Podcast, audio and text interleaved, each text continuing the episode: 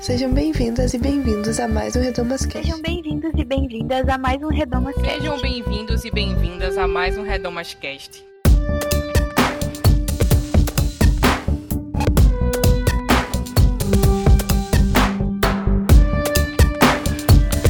Sejam bem-vindos e bem-vindas a mais um Redomascast. Eu sou a Isadora Nascimento e no programa de hoje a gente falou sobre Kwanzaa. Você já ouviu falar sobre Kwanzaa, ouvintes? É uma festividade negra afro-norte-americana que ensina muito pra gente sobre ancestralidade e até alguns valores cristãos, como a gratidão, como o amor ao próximo, como alguns ideais de unidade.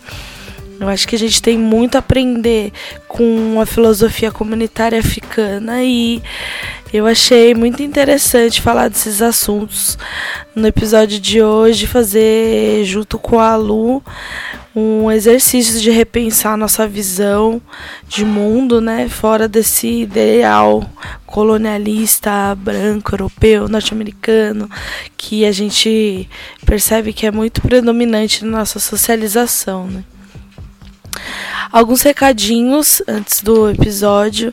Sigam o Projeto Redomas no, nas redes sociais, no Facebook, no Instagram, no Twitter e acesse o nosso site também. Lá tem você, vai encontrar estudos, textos, podcasts, cartilhas, tudo bíblico, vários materiais para download. E também no site você consegue contribuir financeiramente para o Projeto Redomas pelo Catarse. Você acha o link na aba Apoie. Então é isso. Se você gostou do episódio, comenta, pode interagir em qualquer uma das nossas redes e no nosso site.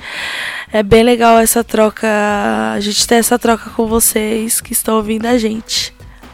Tá bom? Então é isso. Vamos ao episódio.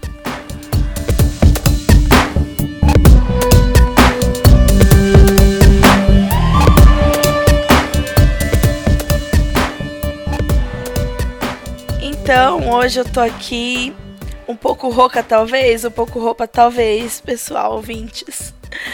Mas eu tô aqui com a amiga amiga Luciana. Dá um oi pra galera, Lu.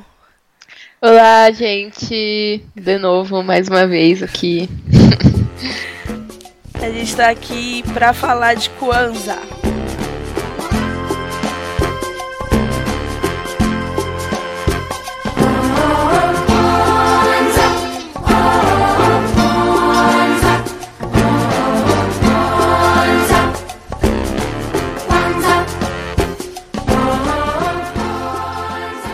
E aí eu vou começar falando uma, uma introduçãozinha. É, mas antes eu queria só perguntar pra Lu e, e também falar um pouco de mim. É, onde que você ouviu falar de Kwanzaa, Lu? Qual foi a primeira vez? Amiga, com você. No seu Instagram. Olha ela. Ouvintes, caso vocês não saibam, a Isadora é toda blogueirinha no Instagram. É, e aí, acho que em 2016, amiga, 2017? Não lembro eu agora. Eu acho que foi, entre, foi a virada de 16 para 17, uhum, porque eu tava de mudança. Nossa, aqueles stories foi uma fase, viu? Sim, mas foi meu primeiro contato, assim, com o Kwanzaa, o conceito todo, e eu amei demais, assim, nunca tinha ouvido falar. Mas aí depois, eu lembrei que eu já tinha ouvido falar por causa do episódio de Todo Mundo Leio Cris, que fala sobre o Kwanzaa. Verdade, maravilhoso, né? Uhum. Eu acho que eu também, a primeira vez que eu ouvi foi em Todo Mundo Odeia Cris. Eu acho que o Chris Rock queria introduzir esse assunto para todos nós. Sim. Mas naquele ano que eu fiz os stories, foi um ano que um pouco antes do final do ano, eu tava porque eu sou uma pessoa meio intensa, né? Eu, tipo, encasqueto com o assunto, eu quero aprofundar até o fim da minha vida. Eu não falo de outra coisa durante, sei lá, três meses. Aí depois eu acho, arranjo outra obsessão e sigo a vida. Mas foi assim com o Kwanzaa e eu lembro que eu pesquisei, eu tava louca. E aí eu, eu resolvi fazer esses stories. E aí, pra explicar pra audiência como que foi a minha série de vídeos, tá, meninas? Foi assim. Tudo bom? Tudo mal. Eu fiz, era um dia, o, o Kwanzaa, eu vou explicar um pouquinho mais na frente, mas são sete dias, os últimos sete dias do ano, cada dia tem um princípio. Aí eu fiz um stories por dia de cada princípio. E aí eu, eu tava reassistindo esses stories esses dias e eu lembrei que eu tava de mudança na época. E eu ficava arrumando tempo no meio da mudança para fazer stories. Uma pessoa comprometida com seus, seus, a sua grande gama de 500 seguidores. Amiga, você é muito blogueirinha, eu amo isso. eu não tenho mais o que fazer, meu Deus. Mas para os ouvintes que quiserem, é, já, ainda tá lá, né, nos seus destaques. Eu coloquei nos destaques novamente. Eu lembro, na época eu tinha colocado, aí depois tirei porque o assunto tava ultrapassado. Aí agora já voltou de, de novo com o fim do ano. A blogueira completa. Exato. Sempre atenta ao timing. Qual que é a sua arroba? É Isadora.nasce. Faz menor sentido a minha arroba. Não, faz sim, é que meu, meu sobrenome é Nascimento. Enfim. e já tem muitas Isadoras Nascimento, então ficou assim, né? A Isadora nasce, não tem ponto, meninas. Eu sou tão blogueirinha que eu não sei nem minha própria arroba. Mas enfim. é... Então eu vou explicar, a gente vai explicar um pouquinho do conceito do Kwanzaa, para quem não conhece, que eu acho que a maioria das pessoas não conhecem. É, e aí depois a gente vai falar dos princípios e vai ser sobre isso hoje o nosso episódio. O Kwanzaa, ele é uma celebração afro-norte-americana. Então, os negros dos Estados Unidos é, que criaram o Kwanzaa, né? Então é, muito, é muita coisa, uma coisa que muita gente acha quando tem contato com o Kwanzaa pela primeira vez, que é uma coisa africana, porque realmente tem muitos elementos africanos, mas não é. É uma coisa que foi feita por negros em situação de diáspora, especificamente americanos. É, e aí ele começou em 1966, o primeiro, a primeira vez que foi que foi celebrado o Kwanzaa foi em 1966. Um ativista chamado Maulana Karenga foi quem idealizou o Kwanzaa. E aí o objetivo dele era proporcionar um ritual de final de ano que os negros em situação de diáspora pudessem honrar a ancestralidade africana. Naquela época, as tensões raciais em torno de muitos casos de violência policial nos Estados Unidos é, provocaram uma formação muito grande de organizações de resistência dentro da comunidade negra americana. E muitas dessas organizações estavam, na época, discutindo meios de buscar o resgate de tradições e heranças culturais africanas. E aí foi aí que surgiu o Kwanzaa dentro desse contexto. É, para estimular a discussão de valores importantes para a nossa comunidade e, e, promover a comunhão e união do povo, do povo negro naquele contexto. O Kwanzaa não, ele, apesar de ser uma cerimônia que acontece, uma cerimônia, uma celebração, que acontece no final do ano, junto com o Natal e algumas outras celebrações religiosas, de, né, de algumas religiões, o Kwanzaa não tem uma influência religiosa, ele não tem significados religiosos, ele não tem nenhum elemento religioso, religioso é, dentro da celebração. Então, é perto do Natal, mas não é religioso. Inclusive, algumas igrejas negras nos Estados Unidos chegaram a adotar a celebração do Kwanzaa nas, durante as atividades de fim de ano delas. É, e aí, gente, Kwanzaa significa primeiros frutos em Swahili, que é o idioma banto mais falado por africanos e descendentes. É o idioma que, inclusive, é, muito do português brasileiro que a gente tem hoje vem é, originário do, dos idiomas bantos. E as frutas estão presentes na decoração das casas em que a comemoração acontece, nas roupas também, é, que são sempre com estampas africanas e objetos de arte. Se vocês assistirem um episódio de Todo Mundo Odeia o Chris, vocês vão perceber, né? E o Kwanzaa acontece entre 26 de dezembro a 1 de janeiro. É, a gente já falou aqui, né, que é bem no finalzinho de ano, aquela época de lembrar tudo que aconteceu, fazer retrospectiva e desejar coisas boas para o ano seguinte, e, enfim. É, e para cada um dos sete dias de celebração, eles acendem uma vela de cor verde, vermelha ou preta. E essas velas representam um dos sete princípios da celebração. Então, para os idealizadores da, da celebração, né, esses princípios representavam uma ideia de filosofia comunitária africana que eles queriam resgatar para aquele contexto de lutas pelos direitos civis. E eu estava até falando com a Isa, né, que é curioso, assim, essa data tá é, a fundação desse feriado tá, sei lá, em 1966, né? Que enquanto isso acontecia lá nos Estados Unidos, no Brasil a gente estava vivendo uma ditadura militar, né? Começando ali uma ditadura militar. Então, essa capacidade de organização do povo preto, inclusive, né, foi muito restrita no Brasil é, por causa disso. Então, é interessante a gente pensar nisso, assim. É. Eu fiquei muito pensativa com isso que você me falou, que você falou. Porque é uma realidade, né, gente? A gente tava aqui segurando outros forninhos. Sim. Então a gente pensa assim, ah, mas por que, que o movimento negro no Brasil não é tão forte como nos Estados Unidos? Por que, que não houve um Malcolm X, não sei o que lá? Gente, né? Sim. Contexto histórico diferentes, bem diferentes. Não que lá não tenha tido repressão também, né? Principalmente contra os partidos é, dos Panteras Negras, enfim. Mas, né? é, bem diferente, né? Bem diferente. Contexto.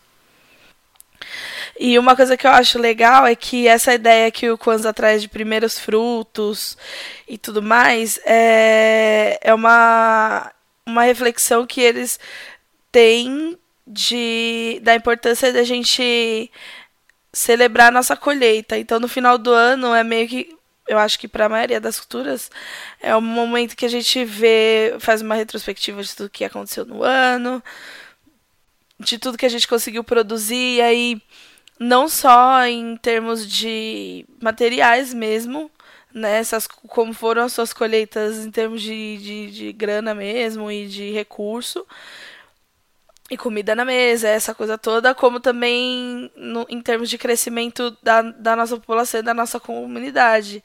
Então, qual foi a produção intelectual que a gente conseguiu fazer durante esse ano, quais foram as lutas que a gente conseguiu vencer. Então, é muito legal pensar no Kwanzaa como esse esse elemento de, de de união mesmo, né, do povo preto naquela, naquele período e aí como um momento de reflexão, né, de de como foi o ano, de como foram, como foi o período, é, os últimos os últimos meses e tudo mais, né? Sim, eu acho isso muito bonito também.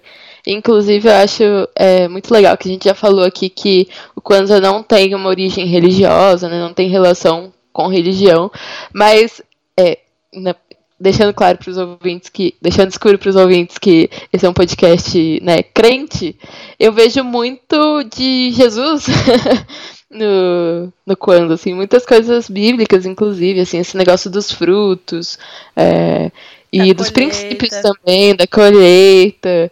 Nossa, eu, eu só consegui fazer relação com Jesus, assim, enquanto eu estudava para gravação. Eu também percebi muito isso. Eu acho que também por a gente ter, ter esse, essa criação, a gente relaciona muito, né? Os, conte os conceitos, porque esses conceitos a gente meio que aprendeu na igreja, né? Então a gente relaciona Sim. bastante. Exato. E então, assim, a gente, né, alguns cristãos têm mania de demonizar tudo que é africano, mas olha como isso é lindo, né? Esses princípios africanos que tem muita relação com a Bíblia, né? E com Jesus. Exato. Inclusive, a gente é, viu, né, nos últimos, no, nos últimos, no último mês, na verdade, é, a série do Projeto Edomas sobre a África Bíblica, e aí é por isso que a gente percebe, né? Nessas horas a gente percebe que realmente os valores africanos estão presentes nas duas coisas, gente. Né? Tanto na Bíblia Exato. Nessas coisas. Então a gente, uhum. a gente decidiu falar um pouco, eu e a Lu, falar um pouco dos princípios e quais são os significados que esses princípios têm, o que a gente, como a gente vê esses princípios. E inclusive isso que a gente está falando, né? Quais as relações que a gente encontra com coisas que a gente já aprendeu na Bíblia, enfim. Então, são sete princípios. E aí cada um desses princípios tem um termo em Swahili e um termo em. E aí a tradução, que no caso é em inglês, mas a gente aqui vai falar em português, porque estamos no Brasil. sem anglicismo. É, sem anglicismo. então, é, o primeiro princípio é o princípio da união, da, da unidade, da união. E aí, é, eles, esse princípio é o moja, e aí esse princípio significa lutar por e manter a unidade na, no nível familiar, de comunidade, nação e até raça. E aí eu acho esse princípio bem bonito, porque é, ele ensina a gente a se manter. Então, como a gente estava falando, né, do, do contexto que o Kwanzaa foi é, criado e que era ele foi feito para com essa finalidade, né? Com a finalidade de unir os povos, as pessoas negras em torno dos nossos objetivos. E isso eu acho muito legal, porque a gente é, eu, eu entendo, assim, eu percebo muito que é, no Ocidente é muito comum a gente ser socializado para pensar de maneira individual e, e aí, principalmente a gente com pessoas negras, eu acho que foi até meio que uma estratégia de opressão, assim.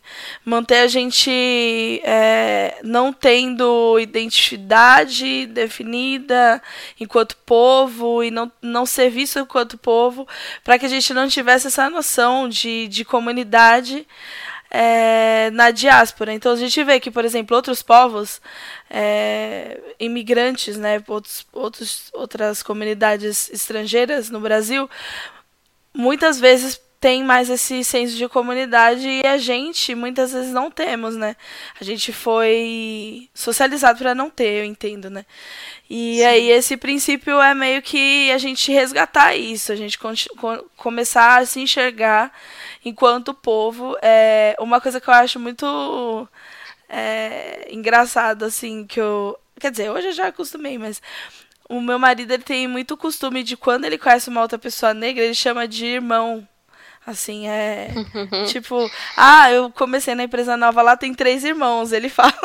É muito engraçado. e muita gente acha que ele tá falando porque. Da é igreja, crente, né? é. Mas não é, ele fala irmão, quando ele fala irmão, ele tá falando de pessoas negras. E aí uhum. eu meio que acostumei também, hoje eu também falo e tudo mais. Mas quando eu conheci ele eu não, não sabia, né, disso. Eu estranhava.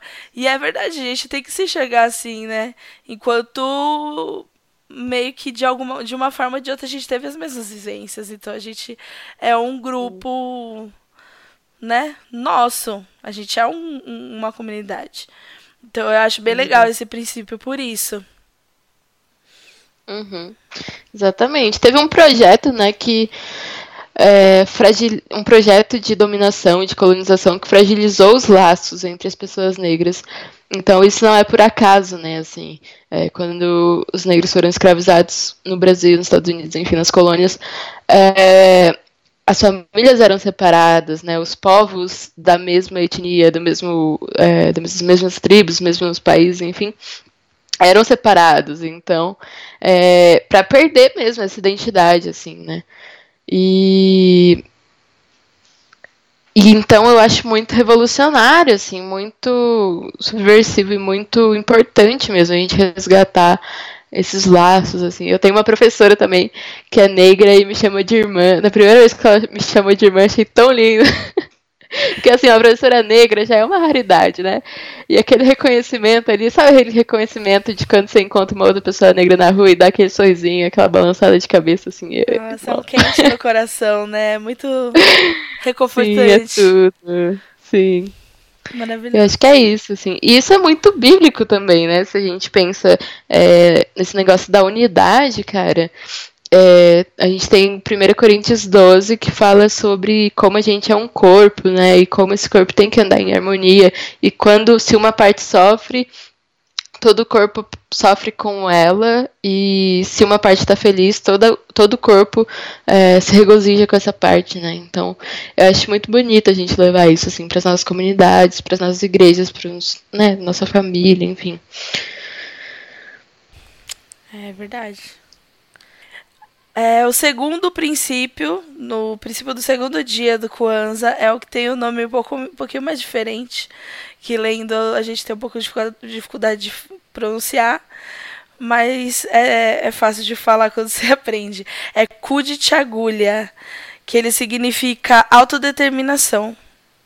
E aí, é, esse princípio fala sobre a gente se definir, a gente se dominar a nós mesmos, nós sermos os que nos, nos definem, os que, os que nos nomeiam e também a gente criar e falar por nós mesmos. Então, esse, esse princípio eu entendo que ele tem muito a ver com a gente se livrar dessa colonização é, que foi, a qual todos nós fomos submetidos.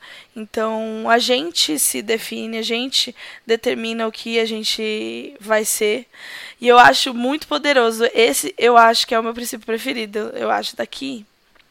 Eu, fal, eu falaria que esse é o que eu mais acho forte, assim, porque é um processo muito muito trabalhoso e muito profundo a gente se livrar dessas coisas todas é, que a gente foi socializado e tudo mais. E muitas vezes a gente acha que quando a gente fala para o povo, para uma pessoa negra, você se define, você diz quem você vai ser, você não vai ser, ser subjugado e aceitar a posição que vão te colocar. Eu acho que é muito normal a gente imaginar que é, por exemplo, numa posição profissional, você vai ser o que você quiser. Então, se você quiser ser um executivo de sucesso, você vai ser. Você vai conseguir crescer, você vai conseguir ganhar muito dinheiro, você vai. Porque a gente foi socializado para pensar assim.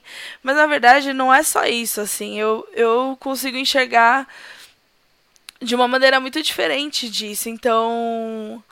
É, tem um, uma coisa que. É, uma, uma música do Racionais que eu, nossa, eu acho que nunca eu fui ministrada numa música do Racionais como eu fui Vida Louca Parte 2.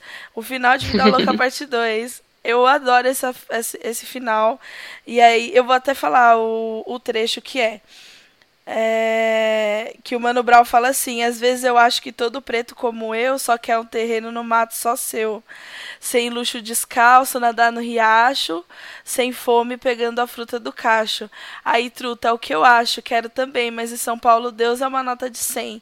Eu acho muito forte essa, essa frase, esse, esse trecho da música, porque realmente a gente foi é, socializado para ficar idolatrando sabe, dinheiro. Eu, aqui, como, né, o meu lugar de fala paulistano, 100% isso, sabe?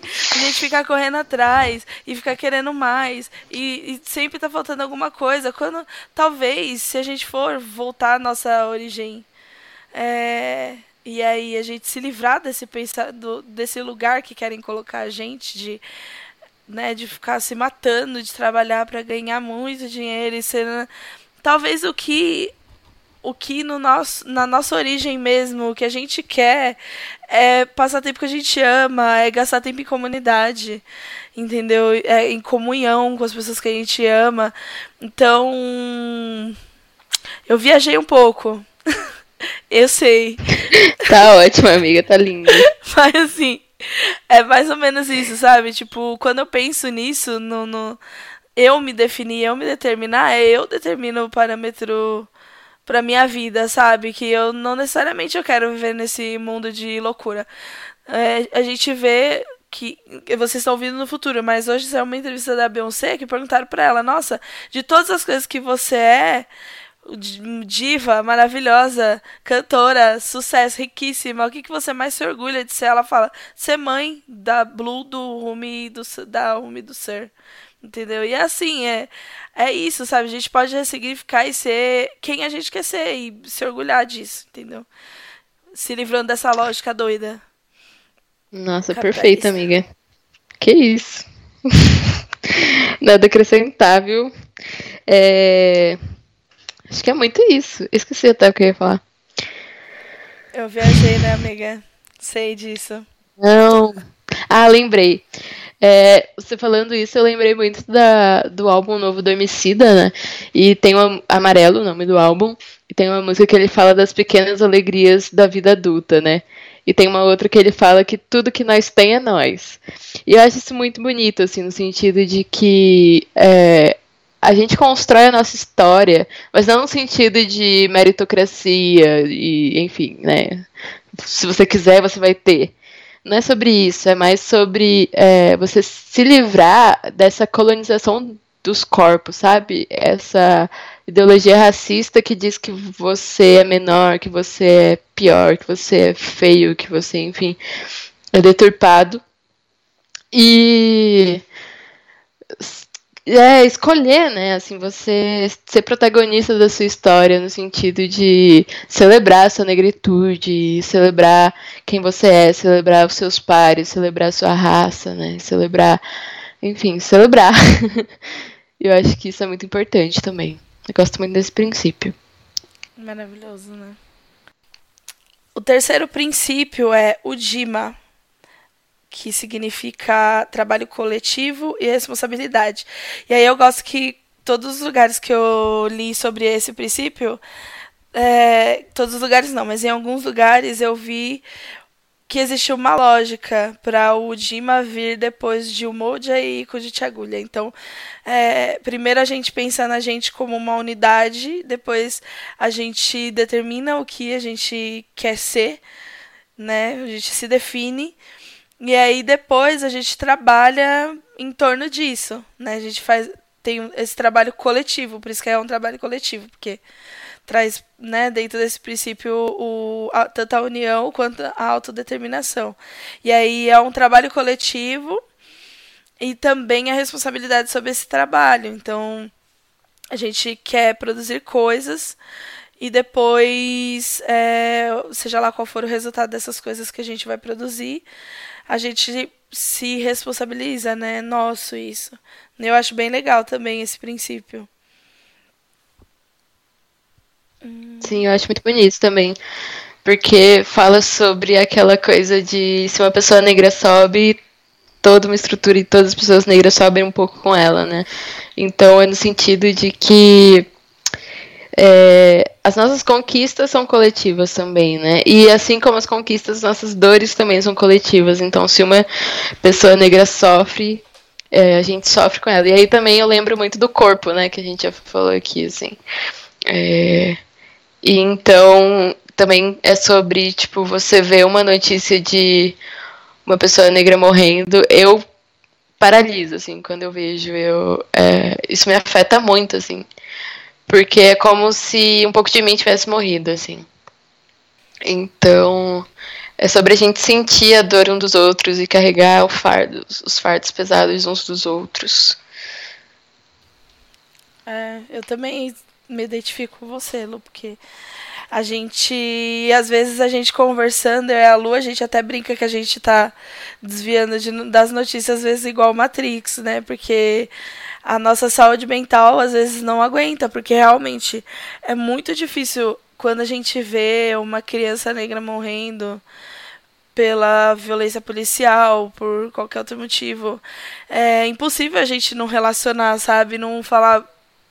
É um pouco de mim também que tá morrendo ali.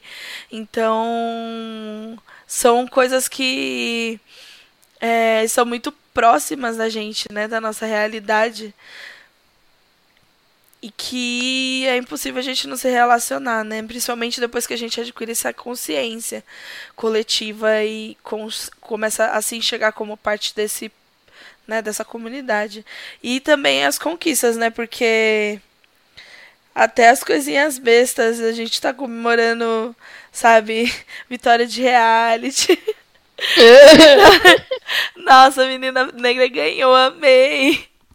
É uma coisa muito assim, né?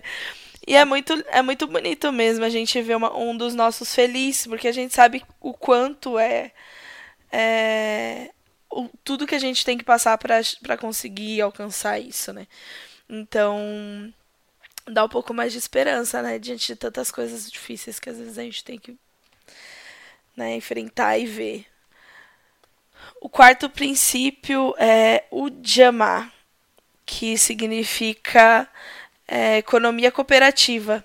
Então, esse princípio ele fala mais da gente da gente se manter economicamente enquanto comunidade é a gente saber apoiar empreendedores negros é a gente saber que a, a, nossa riqueza não tem que ser individual, que é importante que a gente tenha uma riqueza. Ele fala um pouco com o princípio anterior, né? Então, se eu tô é, tô, tô tendo sucesso, tô, tô, tô ascendendo socialmente e tudo mais, e um irmão meu não tá.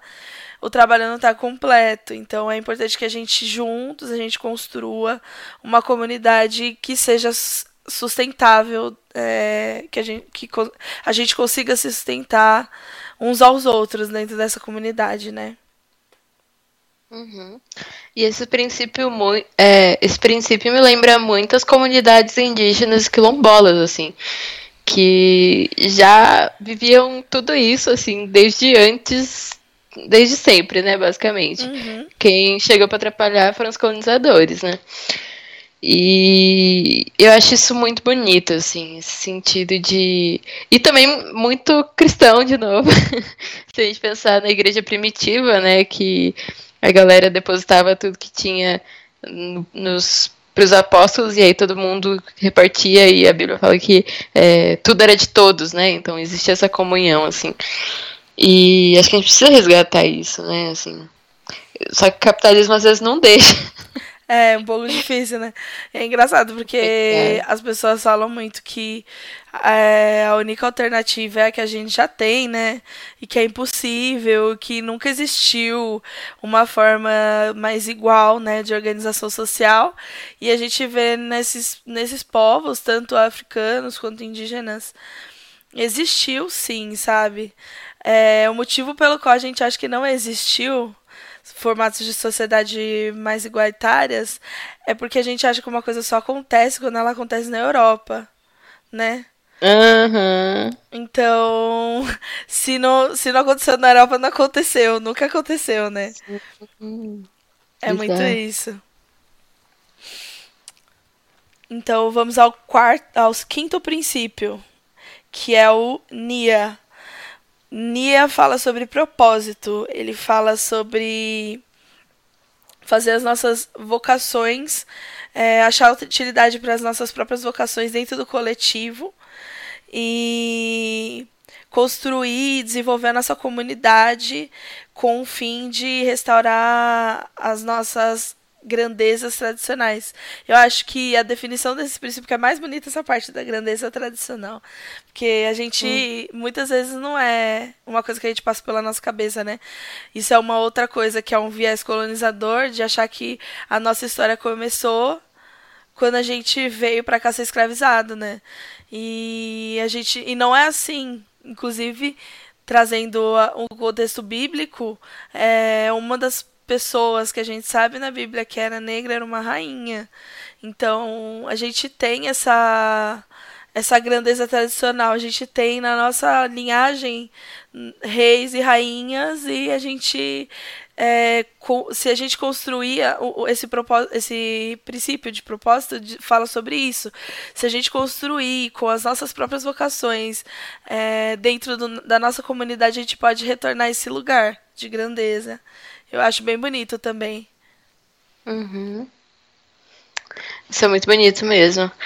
E esse propósito especificamente me lembra muito o filme Pantera Negra e a nação de Wakanda, né, cara? Que é essa nação grandiosa e construída por, pelo povo preto e que tudo é de todos, né? E tem essa construção comunitária muito forte, assim.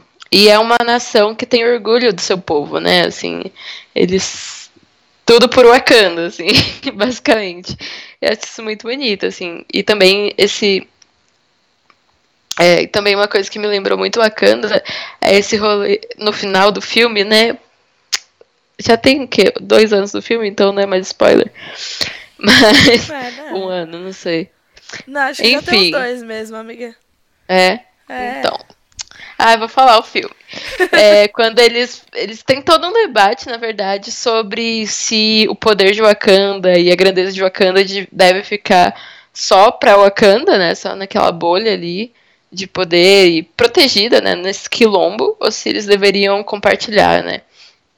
E aí eles. Mundo, né? É. Hã? Com o mundo, compartilhar com o mundo. Né? Exato. E aí eles decidem por compartilharem, né? E. É, no final é essa a decisão do T'Challa, né? Uhum. Porque é uma discussão em torno de um metal que só tem o Wakanda e que. É como se fosse o petróleo, né? É, exato.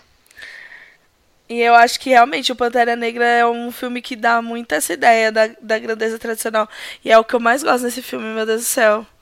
Nossa, uhum. sou muito louca pelo Pantera Negra, gente. Porque é muito lindo, tipo, é, a gente para pensar em uma sociedade que é, não sofresse influência, que fosse escondida, né? Na África. E não sofresse uhum. influência se aquilo ali. Tudo de mais maravilhoso, porque o nosso povo é uhum. é Mara. Kuumba é o, o sexto princípio do Kwanzaa e ele fala sobre criatividade, sobre artes e criatividade. Então, é fazer sempre o, o nosso máximo da forma como a gente puder para deixar a nossa comunidade mais bonita e, e mais benéfica do que a gente herdou essa comunidade. Então, esse princípio, ele fala muito sobre artes, sobre a estética negra, sobre a nossa, a nossa criatividade, a nossa produção cultural. Então, que é uma coisa que é bem característica do nosso povo também, né? Então, é bem legal pensar que, se a gente for pensar num, numa filosofia comunitária africana, tem que ter lugar para isso, né? Assim, a gente acha às vezes que é secundário, que não, mas é importante, assim, é uma marca muito forte do nosso povo, né? Uhum. Inclusive a arte tem salvado o nosso povo, assim, por muitos anos, né? É, porque a arte é o jeito que a gente encontra, às vezes, de comunicar o que as pessoas impediram que a gente externalizasse, né? Então, isso na música, no teatro, na escrita, nas artes visuais, né? Tipo, pensar em grafite hoje, pensar em, né? É, eu lembro muito de Carolina Maria de Jesus, né? Que foi uma mulher negra que encontrou na escrita uma forma de denunciar ao, ao mundo assim a opressão que ela vivia e como era a situação dos pretos na favela do Canindé em São Paulo nos anos 60. E eu acho muito, muito importante assim mesmo é, essa questão da arte. Até porque sou de uma família de artistas, né? Se você não ouviu o episódio sobre música negra, vai lá ouvir. É com a minha mãe, maravilhosa. E a gente falou um pouco sobre isso. É, eu lembrei muito também desse episódio, porque é bem o que a gente falou ali, né? Que a música foi uma forma de resistência, e aí a gente falou de movimento hip hop. O movimento hip hop foi uma, um uhum. movimento multi artístico, assim. Então, dentro tem o grafite, tem a dança, né, boy, tem a música, tem a música instrumental Sim. e a música fa falada, né, le as letras, o rap. Então, uhum. a gente vê que realmente na história do povo negro, em todos os contextos, a arte sempre foi muito um elemento muito forte, né? Muito a nossa produção artística sempre foi muito né, dinâmica e intensa, eu acho. Sim. E aí o último princípio, que é o que eu acho que tem o nome mais bonito, eu adoro esse nome. É, talvez um dia eu vou colocar na minha filha. Imani. Oh. lindo mesmo. É lindo esse nome Imani, que significa fé. E aí a nossa tour aqui das das evangélicas, né, meninas? das meninas crentes. Porque Sim. É, esse princípio ele fala sobre acreditar de todo o nosso coração no nosso povo, nos nossos pais, nos nossos professores, nos nossos líderes e na, na justiça e vitória da nossa luta. Então, é muito importante, né? A gente, é, a gente fez um programa sobre racismo estrutural em que a gente falou que realmente, se a gente começa a olhar, é muito difícil a gente superar todas as coisas que a gente tem que superar. É muito. É muito pesado, né? Imaginar que existe uma estrutura toda construída para a perpetuação do racismo. E esse princípio fala justamente que é importante que a gente acredite que existe um lugar de vitória, que existe um lugar de justiça para o nosso povo e que a gente tem que construir isso, né? Então é um, um, um uma crença, um lugar de, de de acreditar mesmo. E aí é por isso que eu falei, é o nosso lugar de fala mesmo, porque a gente está acostumado a acreditar, a, a botar uma fé ali e lutar pela por aquilo que a gente acredita, né? Enquanto mulheres uhum. cristãs.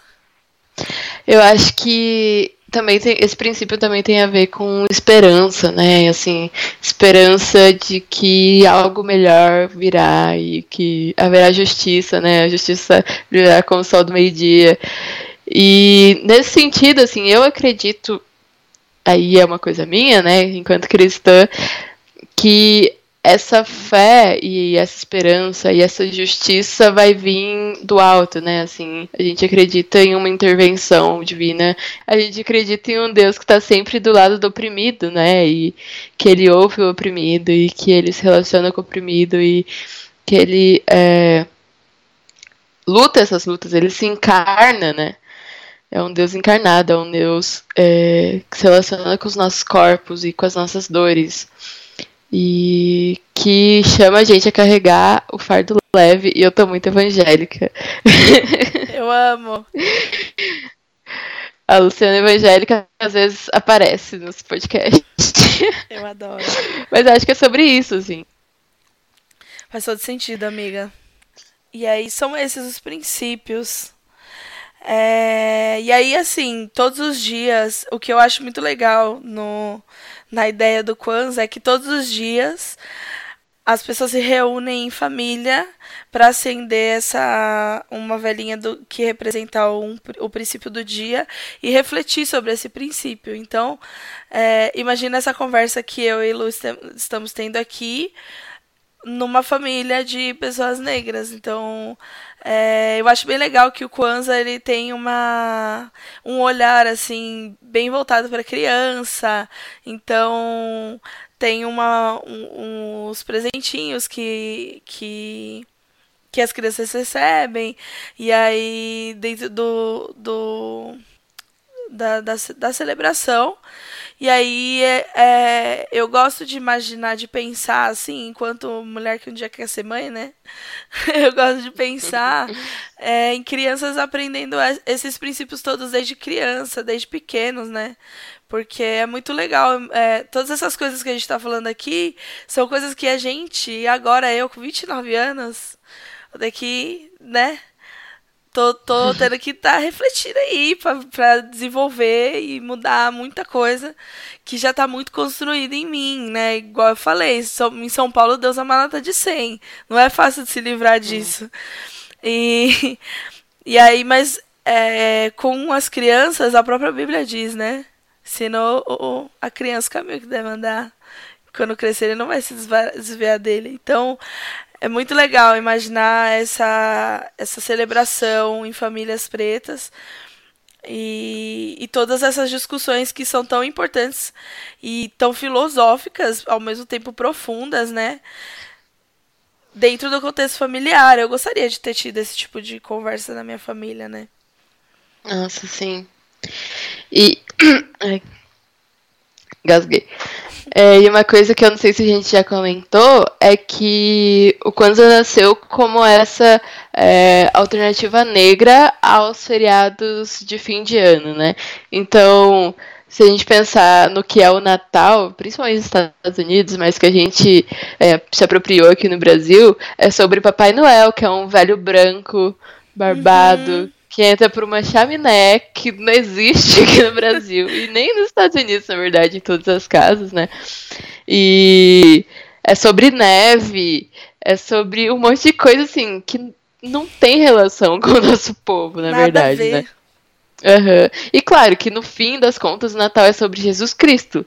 Mas será que o Kwanzaa não é muito mais sobre Jesus Cristo É, do então. que esse Natal de Papai Noel, né? E eu acho que é uma coisa que a gente pode pensar, assim, né? É, Faz todo sentido. o que, que esses princípios, né? A gente tá ensinando consumismo é, ou realmente espírito de Cristo, né? Nessas festas de fim de ano. Comunitário, né? De. Hum. E aí eu acho que é uma discussão talvez, talvez bem mais próxima daquela que a gente deveria ter quando a gente pensa no nascimento de Jesus, né? Porque é igual, a gente, por exemplo, a gente estava falando de esperança agora há pouco. E eu acho que o nascimento de Jesus é tudo tem tudo a ver com esperança, né? Sim. Um recomeço, né? Tudo isso. Hum. E aí. E essa parte da. Do, do- da liturgia ali do Natal, né? É, uma coisa que eu acho legal é que essa coisa que a gente falou das frutas e de comidas naturais, que eu acho que também tem muito mais a ver, né? É, é uma coisa Uhum. dos Estados Unidos, mas que eu acho que pra gente tem muito mais a ver, né? Se você for, se Nossa, parar pra pensar, as frutas frescas, uma coisa muito mais aqui do, do a coisa do trópico, né? Uhum. Uma manga colhida no pé. Nossa, tudo. Nossa, tudo. Uma jaca. Eu tô exatamente nesse momento olhando pra uma melancia. De verdade, eu não tô zoando. A gente tá falando isso, eu tô olhando uma melancia, porque o meu marido acabou de comprar frutinhas, ele gosta muito. E aí tá em cima da mesa ainda. Então, é, é isso, gente. Eu acho que fica aí o Feliz Kwanzaa, né? E, e aí a gente só pode fazer algumas indicações, a gente já fez várias aqui, mas vamos fazer deixar algumas indicações para o fim de ano e para e dentro desse desse assunto que a gente está falando aqui, né? Você tem alguma Lu para fazer? Eu quero indicar. Já indiquei aqui o filme Pantera Negra, inclusive dei spoilers, né? Mas é um filme perfeito, então eu acho que todo mundo deveria assistir. E também queria indicar o álbum da Beyoncé, The Lion King, The Gift, que é o último álbum que ela lançou, que tem a ver com a trilha sonora de Rei Leão, e que tem muito a ver com a África também, né? E acho muito, muito lindo. E é isso. Essa é a minha indicação do dia. Arrasou. E o, o Pantera é pra assistir, gente. Não, não se importe com o que a gente falou aqui, porque tem muito mais coisa. Eu prego a palavra. Pantera Negra a todo momento, sem parar. E, e, e o álbum da Beyoncé também, um comentário a fazer, que eu acho que tem tudo a ver com, com Kwanzaa, porque ela disse que foi um álbum que ela fez como um presente pra África e pras, né, querendo retornar às origens dela mesma. Então, acho que tem tudo a ver com o Kwanzaa. Dá pra você fazer um Nossa, Kwanzaa demais. na sua casa ouvindo Beyoncé. Meu Deus, Por que inventamos não? uma nova tradição perfeita. Por que não? E eu vou indicar também uma coisa que a gente já falou aqui, que é o episódio 10 da terceira temporada de Todo Mundo Odeia o Chris, que é essa série sem defeitos, maravilhosa, é lindo, é maravilhoso. Eu não, assim, a gente não tem palavras, vocês vai passar 20 minutos rindo e aprendendo sobre Kwanzaa, porque é maravilhoso. O nome do episódio Todo Mundo Odeia Kwanzaa, Todo Mundo Odeia o Kwanzaa. E aí é fantástico. Tem no YouTube, né? Tem no YouTube, tem vários. é, várias fontes aí. Todo mundo odeia o Chris, né? Essa série super po- popular que todos Uhum. amamos. Pelo amor de Deus, eu amo. Sim. É o que a gente tava falando hoje, né? Assim, é muito doido a gente olhar pra todo mundo da crise e outras séries que passavam na TV aberta e ver como essa discussão racial era presente, né? E a gente, eu pelo menos só percebo hoje, assim, meu. Eu tava lembrando, assim, de como o Julius é, sempre torcia pela pessoa negra no, nos reality shows. E o que é, senão a gente, né, amiga? Nossa, eu e Luciana todinha. Ai, Meu ai. Deus, me identifico tanto. Mas é, É. e assim, umas coisas que quando eu assistia Todo Mundo Odeia o Chris, que eu tinha, sei lá, 14 anos, 15 anos, mais ou menos isso, eu acho. Eu não entendi essas coisas todas, né? E aí, tipo, o, a tem uma cena desse episódio que o. O, é, o- eles estão falando, eles estão comemorando quando e fala, ah, mas a gente não vai assistir televisão. É isso? A gente vai assistir televisão. E aí a, a Rochelle fala, nossos, nossos ancestrais não assistiam televisão. E aí, tipo, eu não sabia o que, que era ancestral, eu não sabia o que, que eles estavam falando.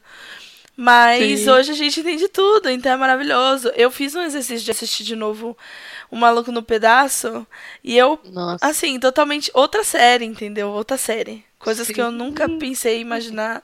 E eu só achava que o Calton era engraçado. Eu não sabia que o Calton era um menino que não teve contato com o racismo igual o menino periférico, que era o primo dele, entendeu?